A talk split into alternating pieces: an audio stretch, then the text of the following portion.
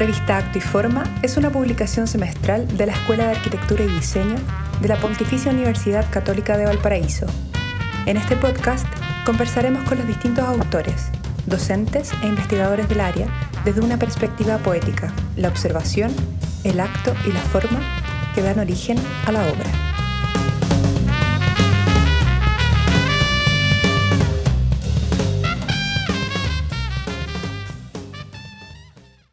Hola a todos. Hoy eh, estamos junto a Catalina Rosas, arquitecta de la escuela egresada hace un par de años. Eh, estamos junto a, Jorge Muñoz, egresado diseño gráfico de la escuela, el año 1980. Y yo, Isidora Correa, diseñadora gráfica, eh, titulada también hace un par de años. nuestro entrevistado de hoy, Jorge, ha ejercido libremente la profesión en muchos ámbitos de su vida como diseñador. No solo estudió diseño, sino que también otras carreras como arquitectura, eh, filosofía, administración de empresas y otras. Hola Jorge, ¿cómo estás? Muy bien, ¿y ustedes cómo están? Bien, gracias Jorge. Muy, muy bien. Expectantes por el artículo de hoy. Jorge, eh, bueno, queremos hoy día conversar contigo sobre tu artículo publicado en la revista Acto y Forma. Em, en este artículo te, refieres a la evolución de la forma de entender el mundo a través del dibujo. En este proceso, la observación eh, juega un papel muy importante, ya que pareciera que las cosas no existen si es que no se dibujan. ¿Cómo accedemos a la observación y de qué manera ella cobra vida en el dibujo? E, esa afirmación de, que el dibujo le da existencia es, es eh, eh, en el fondo, el, dibujo en el oficio nuestro eh, extiende la palabra. La afirmación real sería las cosas no existen si no se hablan, si no se, si no se inventan, si no se pronuncian. Porque la palabra es la que funda. Eh, pero como nosotros somos, somos, hacemos, hacemos cosas materiales, entonces pasamos de la palabra al dibujo. Eh, y, y, el dibujo en el fondo es la constatación de la existencia de las cosas. Y cuando hablo de las cosas, hablo del mundo. Eh, eh, porque todo, todo lo que a nosotros, nosotros nos da identidad, lo que a nosotros nos importa, lo que nosotros, con lo que nosotros eh, incluso sobrevivimos, parte, parte de, es, es una construcción. Nosotros nos llegamos al mundo y encontramos las cosas hechas. Eh, ni nosotros mismos estamos hechos, nos tenemos que ir haciendo. Entonces, para eso nosotros tenemos que eh, eh, generar la palabra a raíz de las ideas, de las ideas germinales que cada uno tiene, y luego construir. Y de la palabra a la construcción media el dibujo. Entonces, en ese sentido yo digo, el, dibujo en el fondo es la primera expresión concreta de nuestra existencia. No sé si, no sé si me di a entender en realidad. Sí, perfecto, Jorge. Eh, oye, Jorge, eh, actualmente, eh, y como en todo este contexto de pandemia, como que todo, no sé, se pierde un poco el dibujo porque todo está hecho y todo a través de pantallas e imágenes como ya formateadas, que de repente como que no nos dejan eh, o no hacen fluir esta observación.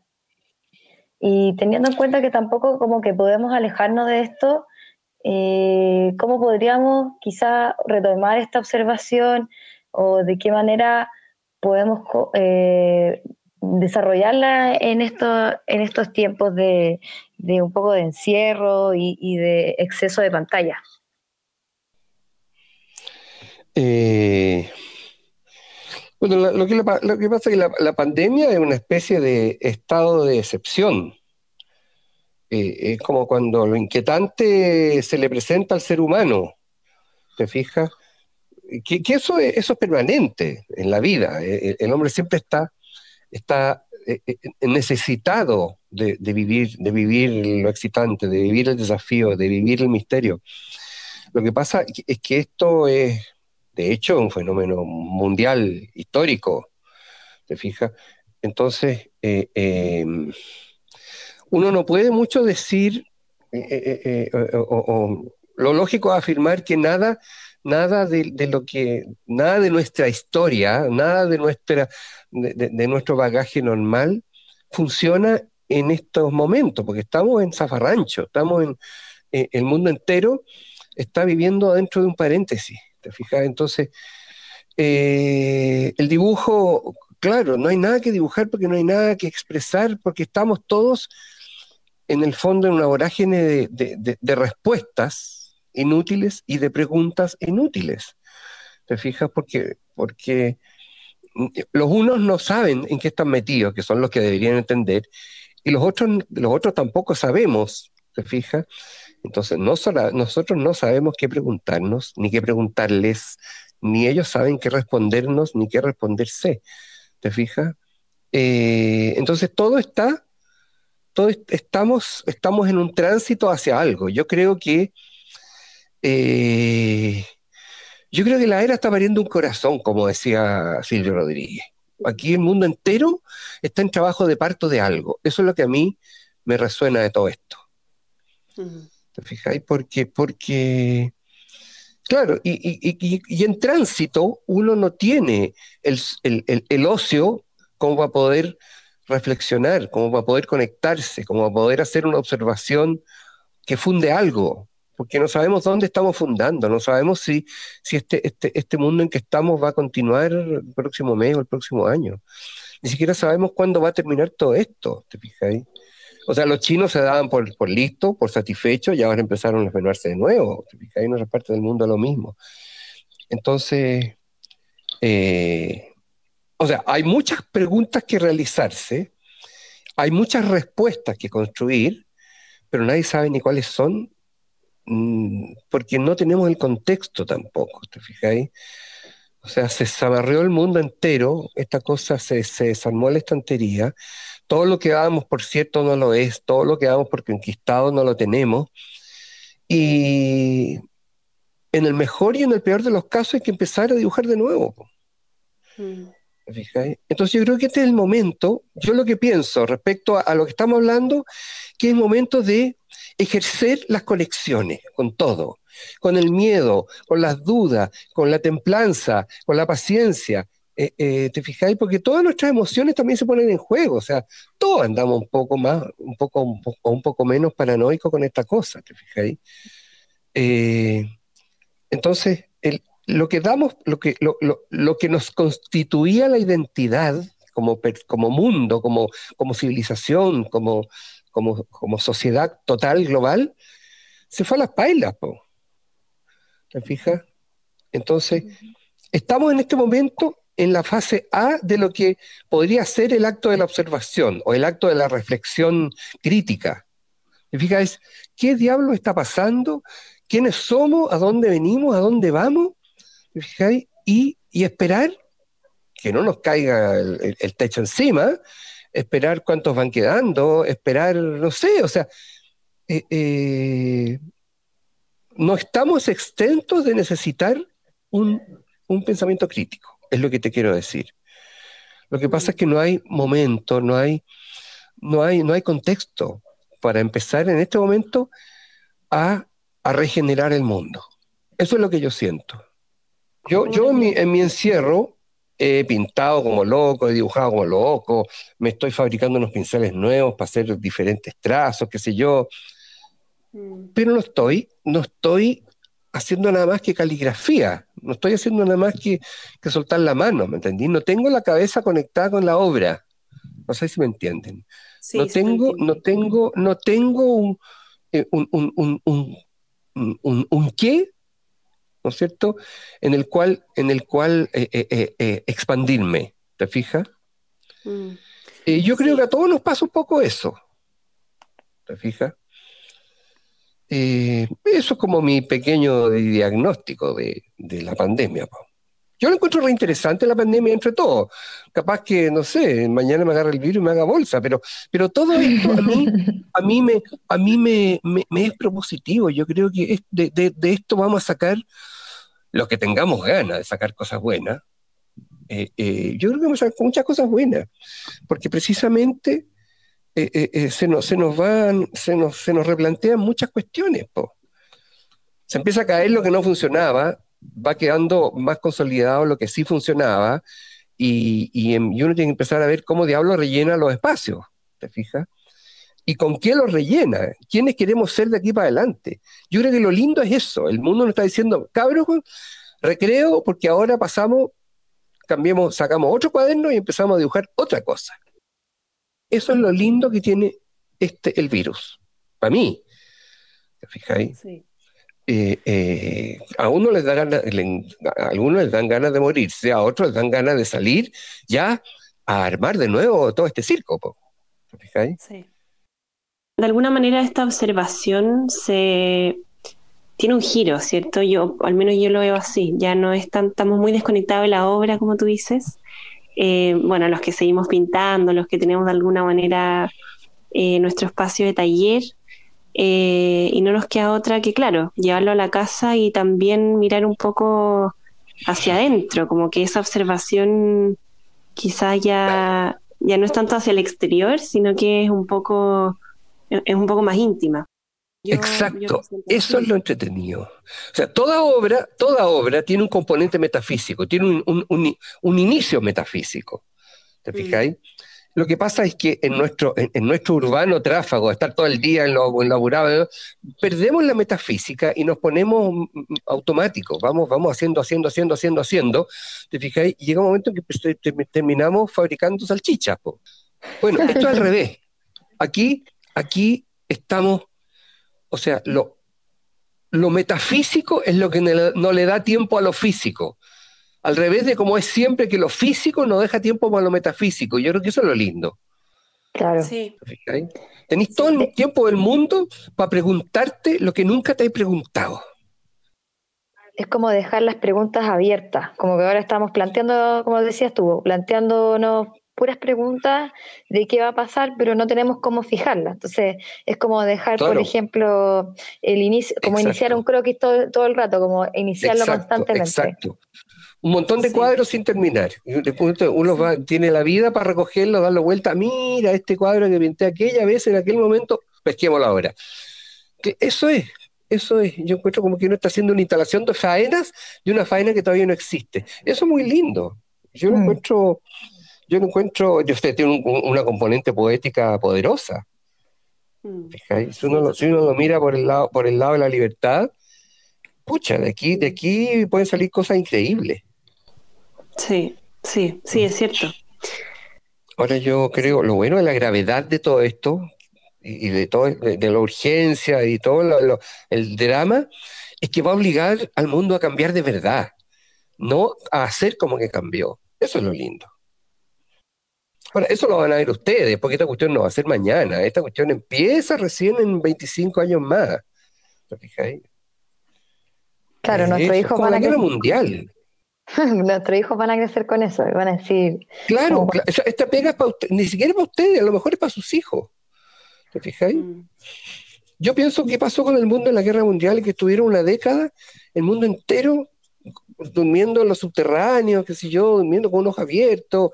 Eh, eh, o sea, el mundo entero estaba que no se sabía qué diablo iba a pasar, ¿te fijáis? Eh, y eso obviamente cambió la cultura entera radicalmente. Bueno, esto es un poco eso. Eh, eh, eh, es una, guerra, pero tampoco es una guerra. No es una, no es una guerra. Esto es una acto de constricción que estamos haciendo nosotros mismos.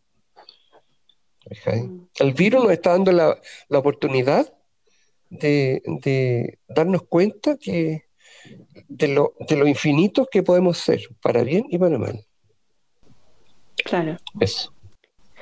Jorge, y bueno, dejando un poco de lado el, tema de la pandemia y el virus, aunque lo que te voy a preguntar igual de alguna manera está muy relacionado, Eh, el dibujo entonces y la observación nos conecta con la percepción del mundo, ¿cierto? Eso tú bien lo mencionas en tu artículo. Em, de alguna manera cada uno ve lo que, lo que le rodea, ¿cierto? Y, a partir de lo que vemos, construimos nuestro mundo. ¿Cómo nos podrías contar tú que, esta manera de ver, de ver las cosas influye eh, en cómo conseguimos el espacio y, cómo construimos eh, a través de lo que vemos, ¿cierto? Sí. Eh, lo que pasa es que cuando me, hablaste de construir el espacio, la vastedad, la vastedad de la pregunta eh, eh, es demasiada. Yo lo que, lo que, lo que, lo que pienso es que eh, nuestra, nuestra postura obligada, genética, frente a la indefensión en la que llegamos al mundo, porque nosotros no somos como los, leones o los caballos o los pescados que nacen y quedan nadando, quedan caminando, salen, pueden cazar, no se mueren de frío ni nada. Estamos obligados desde el primer momento a construir físicamente nuestro mundo. Y luego, una vez que construimos el mundo, nos damos cuenta que estamos más indefensos de cuando llegamos, porque no tenemos identidad y empezamos a construir la identidad. ¿Te Entonces, eh, eh, la, pregunta tuya es tan, es tan mondante que es exactamente eso es lo que nosotros, nosotros hacemos.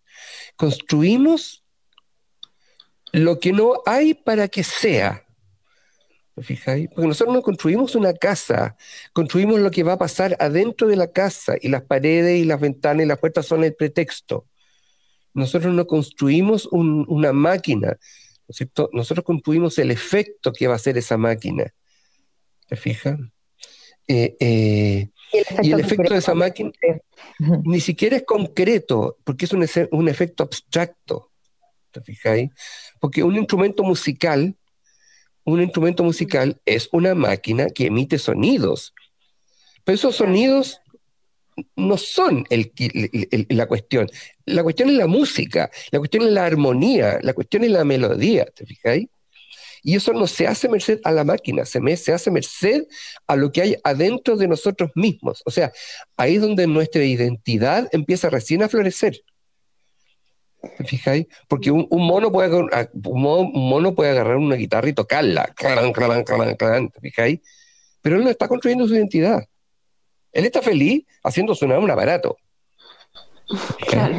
lo nuestro empieza, empieza, el espacio del que tú hablas, recién se empieza a construir una vez que construimos la casa. Eso, eso es lo, lo misterioso que tiene esto esto, Jorge, es como un poco lo que hablas en el artículo sobre de la naturaleza binaria del dibujo, como de, que, de que habla, sí, de que alude y elude simultáneamente, como que en el fondo eh, lo que tú dices, porque si tú, tú puedes tener un instrumento, pero no hay, no tienes como esa otra parte de la composición que puedes lograr con ese instrumento o con la melodía que estás saliendo, si es que, porque necesita de otra cosa. Sí, sí. Es que nuestra vida es binaria, si tú te pones a pensar, tu mundo, el mío, el, eh, eh, eh, mundo de todos nosotros es en un gran, en un grandísimo porcentaje, porcentaje virtual. No existe. Existe solamente cuando lo estamos evocando, trayendo a presencia en todo momento. ¿Te fijáis? Nosotros estamos permanentemente viviendo una historia que nos estamos contando y que se va diluyendo en el momento que la vamos viviendo y la volvemos a contar. Es así, porque si no, uno no iría a una tienda a comprarse ropa de marca. ¿Te fijáis? No elegiría un zapato diferente a otro porque con un zapato tú tienes una identidad y con otro otro. No, no, no elegirías un libro contra otro para leer. No, ¿Entiendes? O sea, nosotros nos estamos refiriendo permanentemente, en todo momento, en el mundo para reconstruirnos, nos vamos reconstituyendo. Mm. ¿Fijáis? Alguna vez un biólogo dijo que la vida era un evento espacio-temporal. O sea, el, pájaro que nosotros conocemos ahora es una transición entre una culebra y otra cosa que no sabemos. El ser humano es una transición entre el mono, por decirlo de alguna manera, o sea, el neandertal, que era un tipo lineal, que no tenía, que no tenía eh, em, eh, se supone, no sé, los arqueólogos afirman que el neandertal no tenía eh, pensamiento, no conceptualizaba, no, conceptualizaba, era, era, era directo. Iba donde el, animal lo cazaba, se lo comía, dormía y el día siguiente cazaba a otro el, sapiens empieza a preguntarse quién es, empieza a referirse, a referirse eh, en el mundo mediante la imagen que tiene de sí mismo y no el sí mismo. Es muy difícil de explicarlo así en, en poco tiempo, pero nosotros, lo más importante para nosotros es la virtualidad de nosotros y no el nosotros.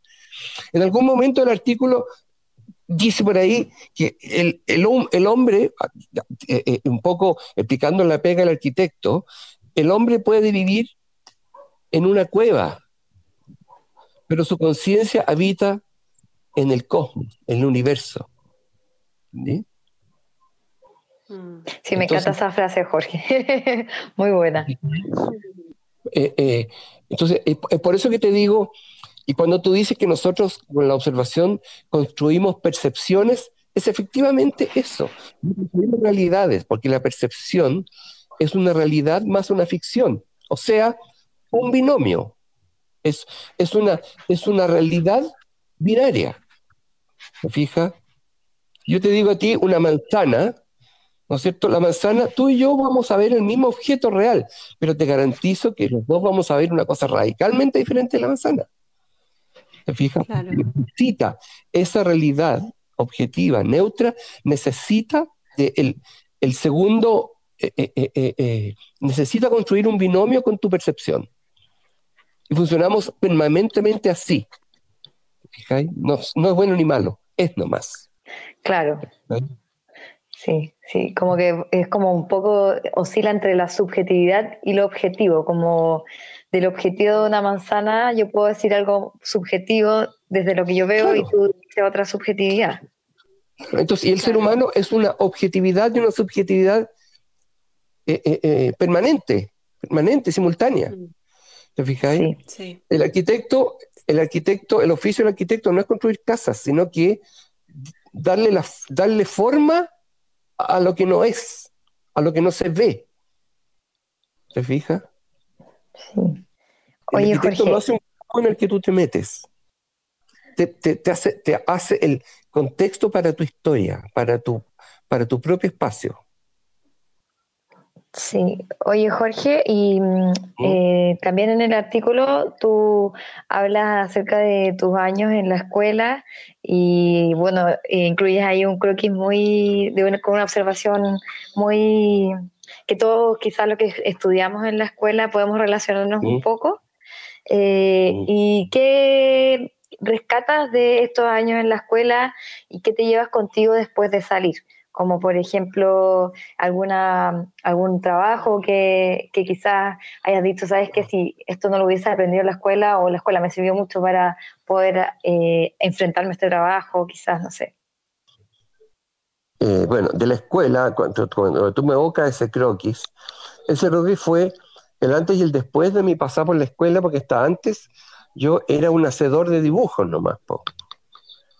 Como todo, hemos llegado a, dibujar lo que hay, a copiar lo que hay. Y tú toda esa que me, era, era, majadero conmigo, no, si tú estás dibujando, tu dibujo está muy bonito, yo no quiero dibujos bonitos, yo quiero arquitectura, yo quiero observación. Yo no entendía, no entendía hasta que entendí en lo que cuento ahí, ¿te fijáis? O sea, la observación es, es el resultado de una experiencia de conexión con lo circundante. Que lo circundante puede llegar hasta Júpiter, no importa, pero es lo circundante, o sea, mi relación con el, con el mundo exterior. ¿Te fijáis?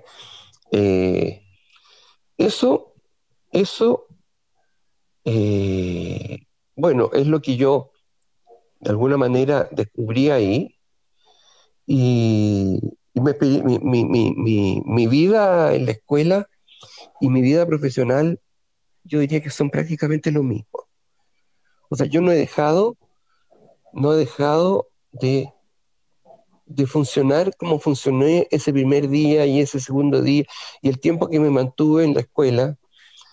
Eh, eh, después de escuchar a Pepe Vial, ¿no es cierto?, que es el tipo más concreto y más claro que yo he visto nunca en la vida, ¿no es cierto? Y por otro lado, Alberto, que era, era una poesía ambulante, Alberto. Alberto era, Alberto era una flecha hacia el, hacia el infinito. No sé, era cuestión de seguirlo. En mi vida profesional eh, todo, todo lo, que doy por bueno, todo lo, que doy por, porque por, bien hecho, o, digamos, todo lo que doy por real, por, por, por, por, por, mi, mi, mi, pega profesional, es viene de la escuela, viene la escuela. Y no es que sea bueno para el dibujo, tiene que ver con mi, con, con, con mi capacidad de conectarme con el mundo. Que bueno, un poco lo, desarrollé también eh, con mis prácticas de, otras cuestiones, de filosofía, de, no sé, meditación. Hice, anduve en 200.000 cosas en la vida, un poco, un poco para entender, yo siento que era como para entender cómo diablo se conecta uno con los circundantes.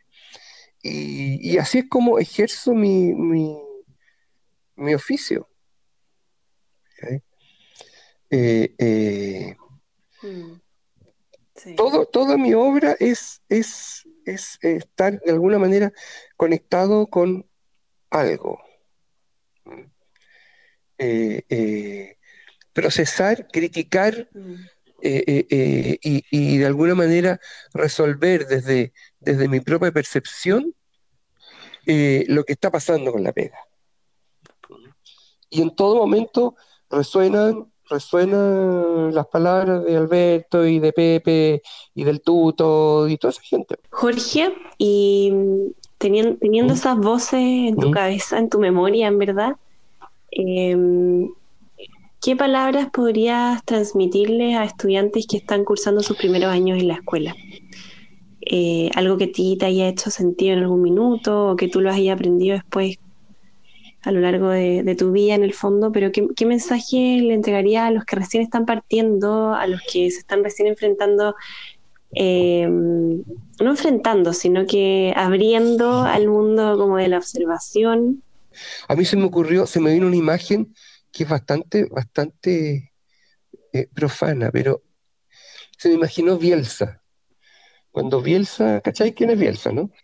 Bueno, Bielsa llegó a Chile, a un país subdesarrollado y que quería ganar al fútbol y que eran puros gallos medio curados y que, o sea, era un espanto los jugadores de fútbol, siguen siéndolo, pero llegó este gallo y tiene que haberles dicho una cosa, una cosa así, pero tiene que haberla hablado muy mal, o sea, cabro, o sea, todo lo que creen que son hasta ahora olvídense, lo prendanse un fósforo, quémense, porque de la ceniza va a salir algo. Va a salir algo. así como está, no van a llegar a ningún sitio. Y no es porque sean penca, sino porque estamos, o sea, ustedes son destinados a construir y vivir un mundo que todavía no existe. Y están viviendo en un mundo que ya se acabó. Entonces hay que cambiar de foco. Y es lo que yo le diría a estos cabros, fíjate. Ustedes, si piensan que van a seguir haciendo, van a ser más bonitos lo que conocen, están equivocados, están equivocadísimos. Eh, porque ni siquiera lo que, lo que aprendan en esta universidad, en esta escuela, les va a servir cuando salgan. Porque cuando salgan, el mundo que ustedes vieron ahí ya tampoco va a existir. Porque los cambios son vertiginosos. ¿Me fijáis? Entonces, eh, eh, eh, y para eso, la verdad es que olvídense de la respuesta. Vayan, métanse, métanse en las preguntas. métanse en las preguntas, métanse en las preguntas, háganse preguntas. Y preguntas imposibles de responder, mm. mejor todavía.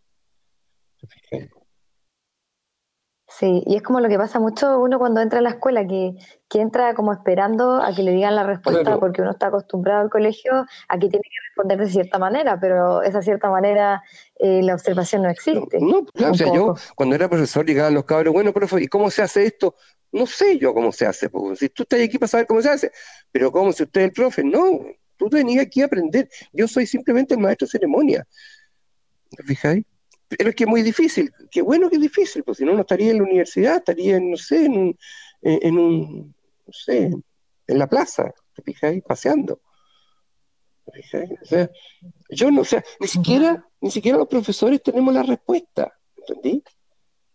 Eh, eh, por eso existe el taller, y el taller, ¿quiénes hacen las preguntas? Los alumnos, y ¿quiénes dan la respuesta? Los alumnos. ¿Y qué son las respuestas? La respuesta no es nada, porque lo único que queda, después de un taller es un proceso. ¿Te fijáis? Y eso es lo importante. Sí. O sea, no hay nada más fraudulento que el éxito. Es un ardid, es, una trampa. El éxito lo único que hace es ponerte la tapa y, y, y, nacer de nuevo. O sea, es una trampa dentro de lo que tú quieres. Qué rico que te pusieron la tapa, te mataron y tenés que partir de nuevo, como los juegos de, computación. Pero el que cree que cuando llega se acabó, está loco. el, oficio es un constante, constante eh, eh, preguntarse y fracasar y hacerlo mal y, pasar rabia y pasar alegría. Y, es una cosa intensa, eso está, está iluminado por Entonces, eh, eh, nadie te va a responder nada, porque no es necesario, no venía aquí a buscar respuesta. Yo me acuerdo que tenía una alumna que peleé todo el semestre con ella. Y bueno, para discutir, pesada, qué sé yo. Y en la corrección final eh, tuve que hacer la bolsa, porque ella nunca logró nada le iba pésimo en todas las tareas, qué sé yo, pero le iba pésimo porque no lograba lo que, lo que proponía. Y cuando di la nota final, ella estaba distinguida. Y la explicación que fue que ella se llevó el taller al hombro. O sea, todo lo que hizo ella se metió en los intersticios más recónditos de la materia para ir a buscar cosas que sabía existían, pero no la logró nomás. Pero su proceso era increíble. Llegaba unas cosas que eran impensables. Y todos sus compañeros se nutrieron de eso, ¿te fijáis? Entonces yo digo, mira, esta chiquilla no cumple aquí, no cumple esto, no logra esto, esto tampoco le funcionó, pero está distinguida. ¿Te fijáis? Porque ella fue, en el fondo, eh, eh, la, que puso, la que puso el pecho, la que hizo la pega. Sí, pues. La que abrió las cosas. Abrió, claro, abrió todas las puertas, abrió todas las puertas. Y cuando no había una puerta, una puerta inventaba una puerta y después la abría. Porque para eso es la universidad. Para eso es. Es para venir a meter las patas. Y una vez, todo después de una corrección. Eh, eh, bueno, ¿y cómo le fue? Bien, Go, no fue bien. Qué escándalo. En mis tiempos a los buenos alumnos les iba mal. Y, y la verdad es que tenía razón en eso. Entonces yo creo que, decirle a los cabros, cabros, ustedes aquí, olvídense de que alguien les va a decir lo que tienen que hacer, primero que nada. Y olvídense que lo que van a hacer va a estar bueno, porque no, no importa. Sí, pero es difícil sacarse eso, súper difícil. Yo lo, lo veía alumnos del primer año, pero, pero creo que de a poco se logra. Y a nosotros también, cuando ya de profesionales, también tenemos que recordar un poco eso. Claro, o sea, eh, eh, eh, sí, totalmente. Porque si no van a perder el tiempo, van a perder el tiempo. Van a terminar siendo arquitectos de inmobiliaria. Perdona a todos los arquitectos de inmobiliaria que están escuchando aquí. o sea, existen arquitectos, o sea, existen arquitectos a pesar de, de, de, la inmobiliaria, pero nunca gracias a ellos. ¿Entendí? O sea, la inmobiliaria es un negocio. Y todos tienen claro que un edificio es una caja de zapatos con ventana, porque hay que sacarle rendimiento a todo, y tiene que ser barato, y falta de construir, y qué sé yo. El negocio es así. ¿Te fijáis? Si se ofende el inmobiliario, el problema es de él. Pero eso es real. ¿Te fijáis? Mm. Y eso también es arquitectura. Sí, es arquitectura. ¿Te fijáis? Solo que una arquitectura que está llena de desechos. Ese es el problema. Está llena de desechos. Y sin ocio. sin ocio. Incluso puede ser con ocio, pero no hay reflexión. ¿Te fijáis? No hay reflexión. No hay una pregunta, no hay un inicio. ¿Te fijáis? Y eso no tiene nada de malo, solo que no hay un inicio. ¿Te fijáis? Y entonces, si estamos hablando de, no sé, de economía circular, está diciendo una obra que está llena de desechos. Piénsalo así. Entonces, eh, y no una mala pregunta. Sí, o sea, es momento de dejar las preguntas abiertas y seguir preguntándose durante por lo menos hasta que volvamos a, lo físico. Y por otro lado, que se ofendan, que se ofendan los, inmobiliarios, de una buena vez, que están llenando el mundo de, chatarra. ¿Te fijáis? O sea, yo entiendo que, lo sé, eh, eh, eh, hay edificios que son una solución habitacional, estoy de acuerdo, pero entonces no digamos que somos súper desarrollados y que estamos en el siglo XX y que vamos hacia el futuro. seguimos en el pasado, seguimos construyendo para el pasado, ¿te fijáis? y alguien tiene que generar el cambio. Mm. Entonces, entonces, no, la justificación, hay millones de justificaciones socioeconómicas para esto, y, y está bien. Pero no vengan a decir que eso funciona. Eso es todo. No vengan a decir que funciona. Super Jorge. Oye, muchas gracias por la entrevista. Eh, yo estoy muy contenta porque en verdad me gustó mucho tu artículo y tenía unas preguntas que me intrigaban saber, así que súper.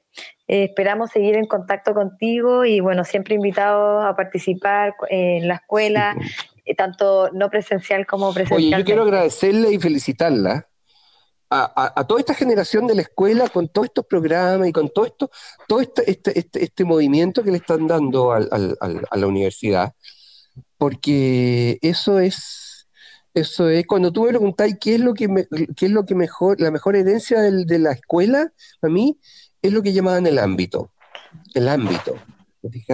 Que eso es vital. Y ustedes están generando, están alimentando y, promoviendo el ámbito. Así que yo se los agradezco muchísimo. Sigan haciéndolo. La vida se los recompensará. De nada. Sí, no, yo también estoy muy feliz de haberte, conocido. Ya hemos conversado varias veces por teléfono. Em, así que nada, agradecerte también y ojalá poder vernos después. Cuando nos liberen. De que esto termine. Cuando nos liberen, sí. Lo que salgamos. Y ahí juntamos, juntamos todas las preguntas que nos hagamos en esta cuarentena. Ya, pues, oye, que les vaya muy bien, muchas gracias y denle nomás, denle.